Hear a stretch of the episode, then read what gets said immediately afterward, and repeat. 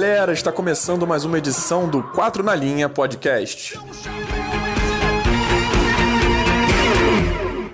Olá, queridos ouvintes, eu sou o Vitor Afonso e hoje é dia de camisa 10 e faixa aqui no nosso podcast, já que o 4 na Linha chega ao seu décimo episódio. Estou mais uma vez na companhia dos meus parceiros Fernando Fernandes, Gabriel Camargo e Igor Macena para falarmos bastante sobre o futebol europeu. E para começar, Gabriel, me diga qual é o seu destaque esportivo da semana. Fala, Vitor. Fala, pessoal. Meu destaque dessa semana é para o Manchester United, só que é um destaque negativo, na verdade, né? Depois da derrota de 6 a 1 fica mais um questionamento do planejamento da diretoria do Manchester.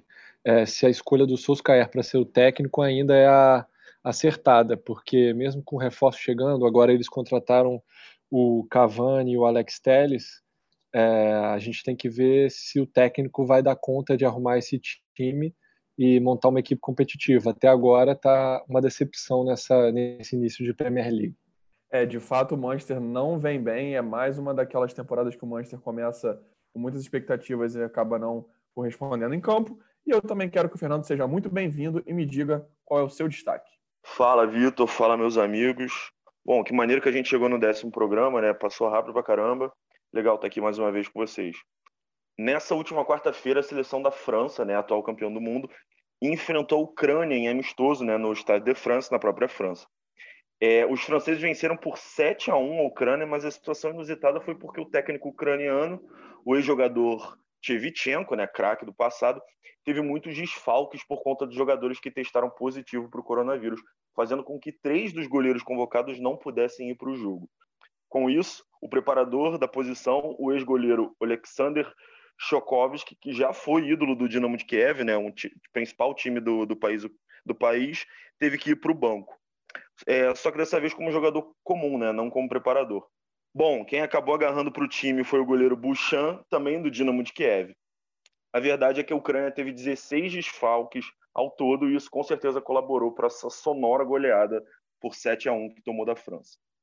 Olha, Fernando, eu estou ficando impressionado que você agora não destaca só o goleiro, você destaca o preparador de goleiros. Isso é algo inacreditável. Esse entende muito da posição. Eu queria também agradecer mais uma vez pela presença do Macena. É, obrigado por você estar com a gente. Me diga quem você gostaria de destacar. Fala, Vitor. Fala, amigos. Fala, queridos ouvintes. Essa semana eu vou destacar um time que eu já, desde o início do, da Premier League, falei para ficar de olho e ele tá, eu acho inclusive até superando minhas expectativas pelo futebol que está jogando, que é o Everton. É o time que está 100% na competição, ele é líder da competição, quatro jogos, quatro vitórias, e é um time que evoluiu muito do ano passado na mão do Ancelotti, e eu acho que as peças, as contratações que a gente já falou no, na expectativa que a gente tinha, elas estão cumprindo, assim, o Ramos Rodrigues está jogando muito, o, o time está conseguindo jogar um futebol vistoso dentro da Inglaterra e as peças estão funcionando. Por exemplo, o Calvert-Lewin agora, que é o artilheiro do time na temporada, com seis gols, ele está desencantando, está fazendo muitos gols que ano passado ele não estava fazendo tanto, mas a gente pode falar também que como não tinha um grande meio campo, a bola não estava chegando muito, mas tá se, é, o time está se mostrando muito capaz e eu acho que é um time para a gente ficar de olho, inclusive até pela briga pelo título. Eu acho que eles têm condições sim, se mantiverem esse, esse ritmo e esse vai ser meu destaque dessa semana. É, ótimo destaque, Marcena. É, a gente já havia apontado, você já havia apontado mesmo aqui o Everton, é, com, com, as contratações que o Everton fez, e esse início de temporada de fato é animador. E uma outra equipe que. E aí eu o meu destaque também é uma outra equipe inglesa que também está no início muito animador, a equipe do Aston Villa, que goleou, conseguiu uma goleada surpreendente sobre o Liverpool, uma goleada de por 7 a 2, né? Então, a equipe vencendo o atual campeão inglês, é, o Liverpool que vinha com 100% de aproveitamento, teve essa derrota sonora para Aston Villa. É, e a equipe que já soma aí nove pontos em 12 disputados, está em terceiro lugar na competição, é, na Premier League, e é surpreendente, né? Uma equipe que brigou para não cair na última temporada até a reta final, conseguiu se manter e está tendo um começo excepcional na Premier League. Vamos ver o que o Aston Villa vai aprontar aí para esse ano. Esses foram os destaques de hoje, então vem com a gente para mais uma edição do 4 na Linha Podcast. Bem, neste fim de semana nós não teremos partidas dos campeonatos europeus de clubes, por conta da data FIFA. Na Europa estão rolando jogos amistosos e também duelos pela Nations League. Já na América do Sul, começaram as eliminatórias para a Copa do Mundo de 2022. Então, já que nós não temos partidas de clubes, nós vamos trazer um debate diferente nesta edição do 4 na Linha. Nós realizamos uma enquete no arroba 4 na linha, nosso perfil no Twitter, e perguntamos se os seguidores curtem essas paralisações para assistir os jogos de seleções, se as pessoas gostam de acompanhar essas partidas. E 73% das pessoas disseram que sim, que gostam de acompanhar esses jogos, gostam de assistir essas partidas. Então eu faço a mesma pergunta a vocês, começando pelo Gabriel. Gabriel, você gosta de ver esses jogos? O que você acha dessas paralisações para terem esses jogos de seleção? Olha, eu não, não sou muito fã das datas FIFA. É, eu acho que futebol, a prioridade tinha que ser os clubes, até porque é o que move mesmo a indústria, torcedor de clube, não é torcedor de seleção. É, mas eu acho que tem muita data FIFA. Os jogadores já perderam um pouco do interesse em, em jogar tanto amistoso, tanta partida que acaba não valendo nada. É, isso vale para qualquer um dos formatos, tanto na Europa quanto aqui na América do Sul. É, a gente teve várias Copas, Copas Américas seguidas é, que já não tinha mais o interesse, você via claramente que é, os jogadores principais também não estavam com tanta vontade, a torcida não tinha o mesmo engajamento. É, eu acho que está cansando um pouco, e eu acho que especialmente esse ano, por conta da pandemia, é, era o tipo de coisa que as confederações e a própria FIFA tinham que rever, tentar criar um, um formato que não fosse tão é, tão exigente assim com jogadores, com a quantidade de jogos em um momento difícil. E agora era hora de realmente priorizar o futebol de clube, né? Porque já vai ser uma dificuldade muito grande para alguns clubes é, não terem lesões, manterem os elencos competitivos, isso no Brasil, na Europa, em qualquer lugar. Então, esse ano ainda estou mais desgostoso da, das datas FIFA. É, eu concordo bastante com o Gabriel também. Eu acho que hoje em dia se tem um volume muito grande de jogos de datas FIFA que atrapalham muito os campeonatos, os, o ritmo dos times. Eles são praticamente uma semana e, e, meia, assim, que os jogadores ficam longe dos seus clubes.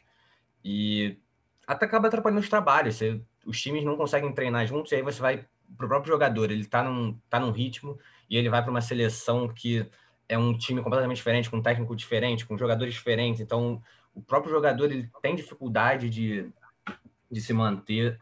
E é um ritmo diferente. Os jogadores eles têm dificuldade de continuar jogando, de fazer o time ser o jogador que ele é no time também.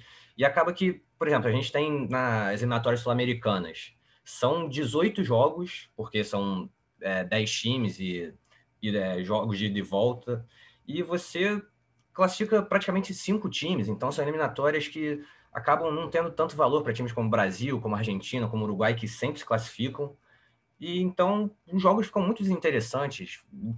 E acaba que, por exemplo, você vai, o Brasil vai jogando na, nas eliminatórias sul-americanas, vai formando um time, só que aí chega para chegar numa Copa do Mundo para poder ser eliminado em um jogo. Então você, o Brasil não, os times não conseguem formar os seus times assim, formar equipes nesse, nesse formato. Eles têm que ficar jogando para ganhar e aí às vezes conseguem levar alguns jogadores, às vezes levam outros, depende muito do momento. Então, na minha cabeça, eu acho que tinha que ser uma coisa mais enxuta essas datas FIFA e os times ficarem juntos mais tempo. Eu acho uma das soluções que eu acho por esse sentido é de fazer assim, por exemplo, você tem um mês que o Brasil vai ficar junto, a seleção vai ficar junto, um mês durante todo o ano. É o máximo que, que pode ter. E dentro desse um mês você vai conseguir preparar um time, o técnico vai ter esse mês para conseguir fazer, porque para o próprio técnico da seleção brasileira deve ser uma situação muito difícil. Receber um jogador na segunda, tem que jogar numa sexta-feira, numa terça-feira, e nesse meio do caminho tem que ter, tem que recuperar jogador, tem que fazer, então também quase não consegue treinar. E aí acaba que as seleções estão cada vez mais interessantes para o próprio público e a gente não tem que ficar sendo obrigado a assistir esses jogos. Eu acho, eu acho que está bem ruim que isso tem que ser mudado. É, eu concordo com vocês também. Eu, olha, particularmente, eu acho esses amistosos, é, eu não tenho paciência nenhuma para assistir nenhum desses amistosos, até quando envolvem duas seleções é, grandes, eu não tenho paciência nenhuma para esses amistosos seleções. Eu adoro Copa do Mundo, sou fanático por Copa do Mundo, então é, sei da importância de ter as eliminatórias, né? Infelizmente, para chegar no, no, ápice da Copa do Mundo, a gente tem que é, acompanhar os jogos das eliminatórias. Isso faz parte, eu aceito, entendo. É, agora, adoro a Eurocopa também, acho que é uma excelente competição, é, acho que é um nível técnico altíssimo. Agora, esses amistosos também aí lá na Europa, eles transformarem para dar uma para botar um troféu em amistoso, criar Nations League, por exemplo, isso não me convence, sinceramente. É, é só para você botar um troféu e tentar botar uma roupa bonitinha num, em algo que é extremamente é, chato de se acompanhar, né? Você você vê os campeonatos europeus voltando agora, teve um cenário de pandemia e algumas rodadas o campeonato ainda nem engrenou e para para ter data FIFA, sabe? Então eu acho que tinha que ser revisto, ainda mais nessa situação de, de pandemia que a gente enfrentou. É, acho que tem muita data FIFA ao longo do ano, é, são muitos jogos de seleções que atrapalham os clubes. Então, é, até na Europa, que os jogos são paralisados, né, não tem rodada, atrapalha porque às vezes tem jogador que volta machucado, né? É, pode atrapalhar o ritmo da competição. Então, é, sinceramente, quando para para jogos de eliminatória, enfim, um pouco mais importante, eu até entendo um pouco, até acaba me convencendo um pouco, não muito, mas um pouco. Agora, quando é amistoso, pelo amor de Deus, não tenho paciência nenhuma. Eu queria saber o Fernando o que, é que ele acha disso, se ele curte, se ele é, se ele está do lado da minoria da nossa enquete, né, já que 73% é, falaram que gostam, sim, de ver esses, essas partidas. Eu quero saber do Fernando se ele acompanha a maioria ou se ele está com a minoria e com a gente, no caso, que também tem essa opinião de não, não gostar muito dessas paralisações. Então, Vitor, assim, minha resposta tem dois lados. É... O primeiro lado é que, assim, independente dos problemas, é legal ver os jogadores que jogam em times diferentes e muitas vezes rivais, né, jogando juntos é futebol, né? É legal ver como eles se comportam com novos companheiros ao lado deles, como se adaptam a isso. Foi muito legal hoje poder ver o Omo, por exemplo, jovem jogador que teve uma temporada brilhante, uma Champions League brilhante pelo Leipzig, assumindo o meio da seleção espanhola. É, e eu tenho, muito, eu tenho certeza que muita gente foi pesquisar quem ele era.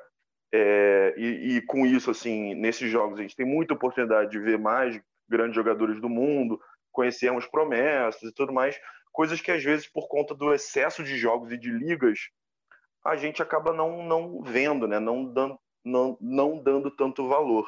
Mas, por outro lado, é verdade que entre né, seleções, o legal mesmo é ver a Copa do Mundo, isso concordo com vocês. É, os campeonatos de seleção, cara, pelo menos na minha opinião, não tem nenhum impacto, não me criou a menor expectativa como criavam quando eu era mais novo. Eu lembro quando eu era pequeno, a gente esperava por um jogo do Brasil. Hoje em dia, ver jogo do Brasil é, assim, na maioria das vezes, desperdício de tempo, sinceramente. É, mas claro que é legal, né? Como eu falei, é futebol. Mas quando começa o ano, a gente se empolga para ver nosso time, né? Ver nossas ligas favoritas. E aí, tendo que ver elas pararem é, para amistosos por muitas vezes fracos, né? É, assim, é meio desanimador. A gente aqui se acostumou a, a parar de ver o Campeonato Brasileiro para ver jogos como Brasil, Guatemala, Brasil e Haiti, Brasil e, e, e, Arábia Saudita, jogos que não agregavam em nada. Então, assim, é, eu estou do lado da minoria, mas eu, eu, tenho muita dúvida de saber como é que é essa opinião pelo resto do mundo, assim, se, e principalmente na Europa. Se na Europa os, os europeus realmente se interessam tanto pelos jogos das suas seleções. É, eu queria ressaltar esse ponto, um ponto que o Fernando falou, que eu achei bem interessante, que desse interesse que a gente tinha quando mais jovem pela seleção, que hoje em dia se perdeu bastante, assim, porque eu lembro que menor, a gente, quando tinha um jogo da seleção, podia ser eliminatória, podia ser amistoso. Eu lembro que era muito legal ver, e hoje em dia não é tanto. E minha dúvida é muito assim, se isso acontece porque o, o, jogador, o Brasil não tem mais jogadores que encantavam tanto como que né, a gente tinha naquela época, ou se é por uma questão de distanciamento mesmo desses jogadores, se os jogadores estão cada vez mais distantes do público brasileiro e a gente não, não se interessa por eles. Eu até queria levantar essa bola com vocês para saber, porque eu realmente não sei, eu fico muito na dúvida desse, desse tema. É, Marcena, eu, é, é uma discussão que, assim como a gente cresceu é, acostumado é, lá atrás a acompanhar muito a seleção e talvez tenha perdido um pouco, a gente também cresceu vendo essa discussão, né? Desse distanciamento da seleção, de ter muito jogador fora do país, enfim é, e de talvez não ter tantos craques igual tinha naquela época.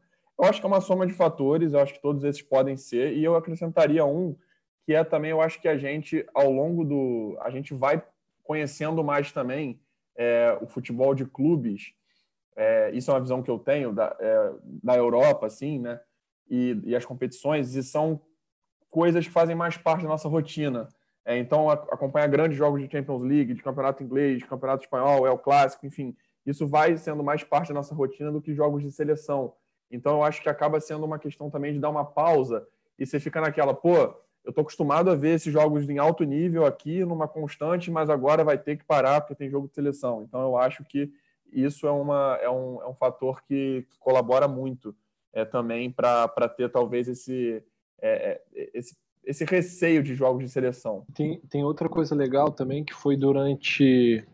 que eu acho que a seleção aproximou bastante da torcida brasileira antes da Copa do Mundo de 2014, né? Até na, na Copa das Confederações, que foi aquela vitória da Espanha, o Maracanã estava um clima maneiro e tal.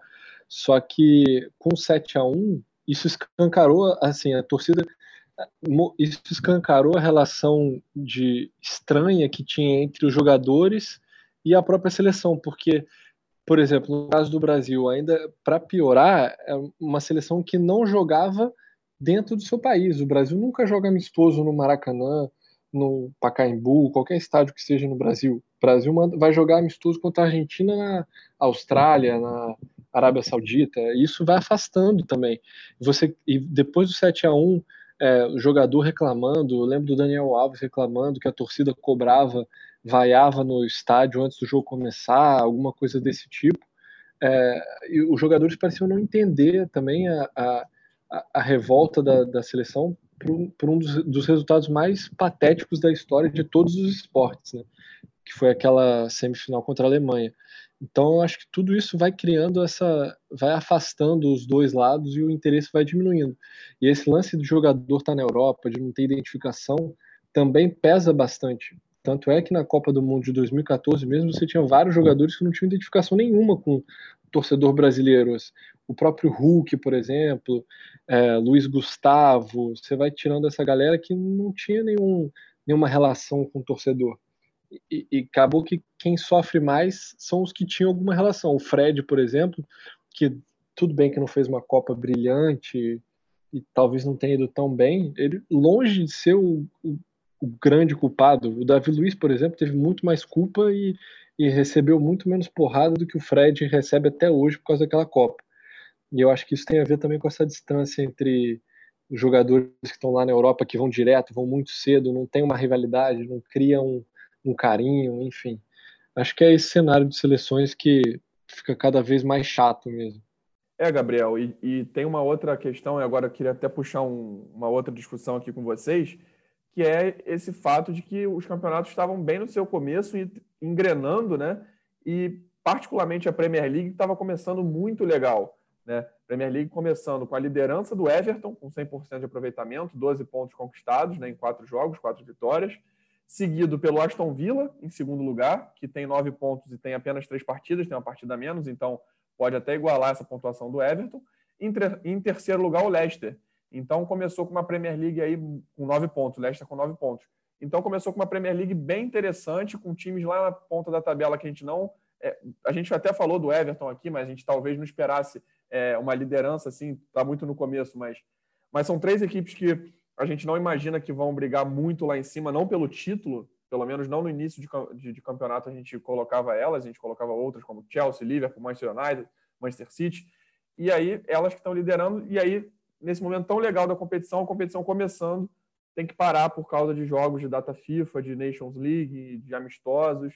Então, eu acho que isso também pode dar uma esfriada e, de repente, até colaborar negativamente para o desempenho desses clubes na volta. O que, que você acha, Marcena? Então, essa, essas novidades aí são, eu acho, muito boas para o campeonato. Como eu falei, assim, eu já esperava do Everton muito dele, mas os outros times, por exemplo, Aston Villa. Aston Villa foi um time que foi muito mal ano passado, foi brigou para não cair até o final, se salvou no último jogo e agora está mostrando um time jogando um futebol melhor, jogando um, um futebol que se pede na Inglaterra, assim, um futebol de muita intensidade, fez 7 a 2 no Liverpool no último jogo, assim, um resultado histórico. Não sei quantos anos que o Liverpool não tomava sete gols, assim, foi uma coisa absurda. Então a gente está vendo muitas surpresas, e eu acho que são surpresas que podem se manter tendências, assim. Eu não sei se o, os times grandes que são melhores, realmente são melhores, mas eu não sei se eles vão ter força para vencer esses times menores, mas que são times muito bons também e que têm jogadores de muita qualidade. Então você assim, você pode ter times muito fortes com um orçamento gigantesco, mas o time menores tem orçamentos muito bons também. Foi até uma discussão que a gente já teve sobre Premier League há pouco tempo atrás, falando assim, como um campeonato que mesmo os times mais fracos, eles são muito fortes em relação a todos os outros times do mundo. Então, eu acho que quando você pega um time desse, você consegue encaixar, você consegue grandes resultados e mostra que ele pode brigar, sim. A gente pode ter surpresa, que nem a gente já teve o Leicester campeão há alguns anos, que era um time que tinha muitos bons jogadores e foi um time que se acertou para a competição. Então, eu acho que a gente vai ter. Em compensação, a gente tem, por exemplo, os outros times como o Manchester United, que não está bem, a gente tem o Manchester City, que, como a gente falou no podcast passado, está num momento de instabilidade, que está precisando mudar seu jogo e não tem conseguido bons resultados, não tem conseguido boas atuações. A gente tem o Chelsea muito instável ainda, que a gente está apostando muito nele, mas não está conseguindo ainda jogar como um time com jogadores que tem, assim, com a, a formação de que, que precisa, que vai conseguir levar o time a voos mais altos. A gente tem o Tottenham, que te, cons, conseguiu, por exemplo, 6 a 1 contra o Manchester, mas não é um time que convence ainda, é um time que joga muito, acho que com, na qualidade dos jogadores, como o Son, como o Kane, como o Lamela, que está muito instável, mas tem jogado bem. Então, eu acho que a gente pode ter muitas surpresas assim, nesse campeonato e a Premier League desse ano eu acho que vai ser muito diferente nesse sentido. Eu acho que teremos, a gente vai ter cada vez é, jogos melhores. O Big Six, que são os grandes seis times, não vão ser favoritos sempre, como eram, como eram em outras ocasiões. Então, acho que a gente pode esperar uma daqui para frente, assim, depois dessa parada, a manutenção desse, desse dessa toada que está tendo e a gente, no final, pode ter muitas surpresas, sim. É, Vitor, eu acho que essa parada, por causa dos jogos das seleções, na real, ela é pior para os principais times, porque esses times que a gente vê no início da, no início da tabela, que são, acabam sendo uma surpresa, eles acabam fornecendo menos times para essas seleções. Então, eles vão ter uma semana aí para continuar sua, sua semana de treinamento normalmente, é, com poucos desfalques. Já os maiores times que contam com as maiores estrelas são, são totalmente desconfigurados. Os jogadores têm que para suas seleções voltam num ritmo diferente. Então, assim, talvez essa parada seja até melhor para esses times que já estão liderando. É, mas, assim, vamos ver se City, se United usam esse tempo para repensar um pouco o que foi esse início, essas três primeiras rodadas, porque eles foram muito abaixo do que se esperava, acho que principalmente o City. É, então, vamos ver se, se isso acorda esses, esses times e faz com que eles voltem a jogar o futebol do final da temporada passada. É, não, Fernando, eu só queria pontuar que eu acho que essa pausa para esses times não vai ser, não tem muito como ser benéfica, porque os jogadores estão vão para a seleção, então eles estão vão conviver em outro ambiente agora, vão teoricamente esquecer seu clube. E eu acho que vai continuar na mesma toada, não tem muita mudança. Tipo, todos os times, até tá falando assim, ah, os menores, talvez que não cedem tantos jogadores para seleções, mas eles também param e os seus principais jogadores, quase em total maioria, vão, cedem pra, vão para seleções, sim. Então eles não conseguem treinar da mesma forma. Então eu não vejo uma grande mudança nesse sentido para continuar o campeonato uma pausa dessa, mesmo para os times tanto que cedem mais jogadores quanto que cedem menos.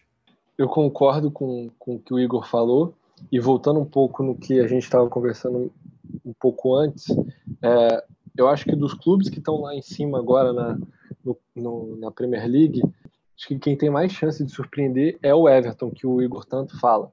É, não só por, por estar invicto agora e tal, mas mas por ser um time com caras mais experientes e com um técnico comprovadamente vencedor. Então, ele entra ali no, no o Carlo Ancelotti está no mesmo nível do não agora, né, mas de questão de carreira, no mesmo nível do Mourinho, do Guardiola, do, do Klopp, é, não fica atrás desses caras. Então, é, com o reforço do, Rames Rodrigues, teve o Alan também chegando, é um time que vai encorpando, então eu acho que o Everton realmente pode dar trabalho e você pega já alguns times que a gente considerava como favorito, como o Manchester, com duas derrotas, isso talvez numa briga para a Champions League lá na frente com o Everton faça diferença. É, O Aston Villa, eu acho que, apesar de, ser, de estar um time muito diferente do ano passado, que completamente diferente, a postura do time, a organização, é... mas eu acho que é um time que não vai resistir tanto. Eu não acho que vai chegar a brigar contra o rebaixamento, mas é...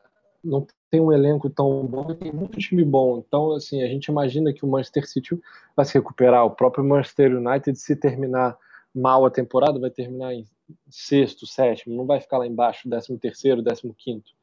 É, então acho que o Aston Villa é um, primeiro a sair dessa lista. E o, o curioso é que um dos, dos, grandes que a gente menos apostava, pelo menos aqui no podcast, que era o Arsenal, tá lá em cima, né? É o primeiro dos grandes, né?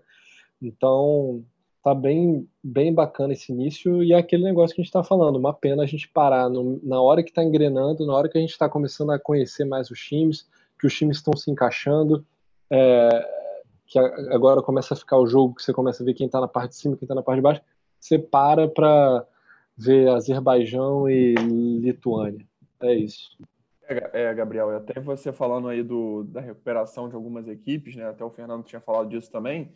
E em relação a isso, até o próprio Manchester United ele se movimentou agora bem na janela né, de transferência. Ele pegou o brasileiro Alex Telles né, para reforçar uma posição carente da equipe. Eu acho que o Alex Telles chega para ser titular e também o Cavani, o uruguaio Cavani, que eu ainda acho que tem muita lenha para queimar no futebol europeu. É um jogador brigador, é um jogador que eu acho bastante técnico até para jogar no, no ataque da equipe. Então eu acho que o Manchester pelo menos conseguiu nesse momento conturbado, é, nessa semana aí também sem jogos, conseguiu uma boa notícia que foram essas duas contratações, essas duas negociações. É, para mim o Cavani ainda vai brigar por vaga, né? Tem outros bons jogadores no ataque do, do Manchester, mas o Alex Telles, na minha opinião, chega para ser titular absoluto da equipe. E eu quero, antes da gente encerrar esse bloco, retornar para o Fernando, dar um direito a ele de uma tréplica para saber se ele quer se defender ainda do, dos amigos que ficaram é, completamente contra a opinião que ele expôs aqui sobre essa questão das convocações. Eu estava olhando aqui, o Everton só teve quatro jogadores convocados. Você quer me dizer que quatro jogadores convocados é, é, é, é, é igual a ter 11 ou mais de 11 jogadores convocados que nem o Liverpool, por exemplo, ou o City, porra, não é. O, trabalhar com quatro convocados, quer dizer, só com quatro desfalques é muito mais tranquilo, pô. Vai passar a semana treinando com quase o time todo. Os outros vão trabalhar com basicamente reservas. Pô, não é a mesma coisa. É, Fernando, de fato você traz um bom argumento em termos de números, né? Mas eu uma questão que eu levantaria também é que eu acho que também essa pausa ela influencia muito também acho que em ritmo de jogo, né? É, ainda mais eu acho que equipes é, que estão um pouco mais consolidadas, né, com trabalhos um pouco mais. É, é, trabalhos que já estão aí com um tempo maior de duração, as equipes podem ficar menos impactadas, como é o caso do, do, do Liverpool, por exemplo, pela perda de alguns atletas. Né? Então, eu acho que, que essa questão, alinhada também a uma perda de ritmo de jogo em si, ainda mais naquela empolgação que esses times estão, é, a próxima rodada nós vamos ter Everton e Liverpool. Então, imagina se não tivesse essa pausa, já ia ser um confronto logo nessa pegada que o Everton está indo muito bem e o Liverpool precisaria se recuperar de uma goleada, só que aí tem um buraco aí de mais de uma semana de distância por causa de data FIFA. Então eu acho que isso é algo bem prejudicial para a competição, mas vamos aguardar o que, que vai acontecer nas próximas, tanto na data FIFA com, com jogos de, de, eliminatórias e também de Nations League e amistosos. E aí agora a gente está encerrando esse primeiro bloco aqui do 4 na linha, a gente volta já já para o nosso desafio da semana. Voltamos com o último bloco do 4 na linha e hoje quem vai comandar o desafio do dia é o nosso amigo Fernando Fernandes. Fernando, a bola está contigo. Valeu, Vitor. Bom, hoje a gente vai jogar o professor Pardal, como a gente já jogou algumas vezes aqui no podcast. E, bom, só para relembrar, o professor Pardal é onde os participantes aqui do, do jogo devem dizer quem estava em campo em determinada partida. Nessa semana, nós tivemos um amistoso entre Portugal e Espanha, que foi 0 a 0 então, também vou puxar na memória de vocês um Portugal e Espanha que aconteceu na Copa do Mundo de 2018. Os dois, as duas seleções caíram no mesmo grupo e empataram em 3 a 3. Eu quero saber de vocês quem estava em campo. Começando com Igor Macena, depois Vitor, depois Gabriel. Vamos lá. É, Macena, quem estava em campo naquele jogo? Ah, eu vou no Cristiano Ronaldo. Sim, Cristiano Ronaldo estava em campo. Fez os três gols de Portugal na partida. Eu vou de De Gea. De Gea estava em campo, usando minha técnica de começar pelos goleiros. Mas é claro, foi uma homenagem a você, inclusive. Eu vou de é, André Silva. André Silva estava em campo. Eu vou de Piquet. Piquet estava. Eu vou de. Rapaz, já fiquei aqui meio embolado. Eu vou de. Eu vou arriscar já, eu vou de Pepe. Pepe estava em campo. Gabriel? É o Busquets. Estava em campo. É... Macena? Agora já começou, tô tentando lembrar. Mas eu vou de Jordi Alba. Jordi Alba, Jordi Alba, Jordi Alba estava em campo. Então, eu vou. Olha, eu vou de Isco. Boa, Isco começou jogando. Vai, Gabriel. É, João Moutinho. Boa, João Moutinho também começou jogando. E agora, agora tá começando a complicar para mim. Eu vou de. É... Putz, eu não lembro se, se ele tava ou não tava. Não sei se eu arrisco. Vou de Carvajal. Carvajal. Não, Carvajal não jogou essa partida. Putz. Macena foi o primeiro, né? Então, se Vitor e Gabriel acertarem, Macena tá fora. Bem, eu vou de Sérgio Ramos. Boa, o zagueiro espanhol estava em campo. Então, Macena, foi um prazer, mas. Mais uma vez. Mais Eu uma vou- vez eliminado, Macena. Vai, Gabriel. É, Rafael Guerreiro. Boa, boa. Lateral esquerdo de Portugal, estava em campo. Cara, eu vou arriscar, Fernando, tentando fazer uma nova homenagem a você. Eu não sei se eu vou estar certo, mas eu vou de Rui Patrício. Perfeito, goleiro português, tá certo. Agora eu vou de. Agora é aposta, porque eu lembro que ele tava, mas agora eu não lembro se ele entrou. É, Ricardo Quaresma. Quaresma entrou em campo. Hum, agora ficou complicado. Deixa eu pensar aqui. Quem que eu vou falar? Montando a seleção espanhola de novo. Cara, eu não sei se algum deles estava. Desses, eu estou em dúvida entre os atacantes que podiam estar em campo, mas eu vou de Morata. Vamos arriscar. O Morata não jogou essa partida. Gabriel, se você acertar, você é o vencedor. Caraca. É, Vou de Coque. Boa, Gabriel. O Coque estava em campo e você venceu o jogo do dia. Putz, parabéns, parabéns. Ô, ô, Fernando, me responde. O Rodrigo era o atacante? Não. Rodrigo, cara, não. Rodrigo. Não. Quem que foi o. Cara, eu não lembro de ninguém da Espanha. É, quem que foi o lateral Você- direito da Espanha? Ó, vocês, ó, eu vou dar as duas escalações para vocês verem quem Ah, vocês esqueceram. Ó. Seleção portuguesa foi Rui Patrício, Cedric, Pepe, José Puta, Fonte, Cedric. Rafael Guerreiro, William Carvalho, João Moutinho, Bernardo Silva, que vocês não Hum. falaram, Puta, Bruno Bernardo. Fernandes, Gonçalo Guedes, André Silva e Cristiano Ronaldo. Entraram Quaresma, João Mário e André Silva. E Espanha foi De Gea, Nacho Fernandes, que fez um gol, Sérgio Ramos, Piquet, Alba, Busquets, Coque, Isco, Iniesta, que foi substituído pelo Porra, Thiago, Iniesta. Davi Silva, que foi substituído pelo Lucas Vasquez, e Diego Costa, que foi substituído pelo Diego Aspas. Costa, como que eu me esqueci do Diego Cara, eu esqueci de todos os jogadores da Espanha. Todos. Eu também. Todo. Tava tentando lembrar do meio campo da Espanha. Esse jogo Não me deu um lembrava. Pra mim, o Iniesta não tinha ido. Eu, Ah, eu, pra acho que eu lembro, eu acho que eu lembro mais as escalações do duelo da Copa de 2010 na África do Sul, É? 1x0. Eu também. Acho que E eu olha que o. Diego do- Costa fez dois gols nesse jogo. É, é verdade, é verdade. Esse foi aquele Olha. gol do Cristiano Ronaldo, né? De falta no final, não foi? Foi, foi. Sim, sim. Frangaço também Caralho. do, Gea na partida. Cara, não lembrava desses caras da Espanha. Não lembrava Davi Silva, porra.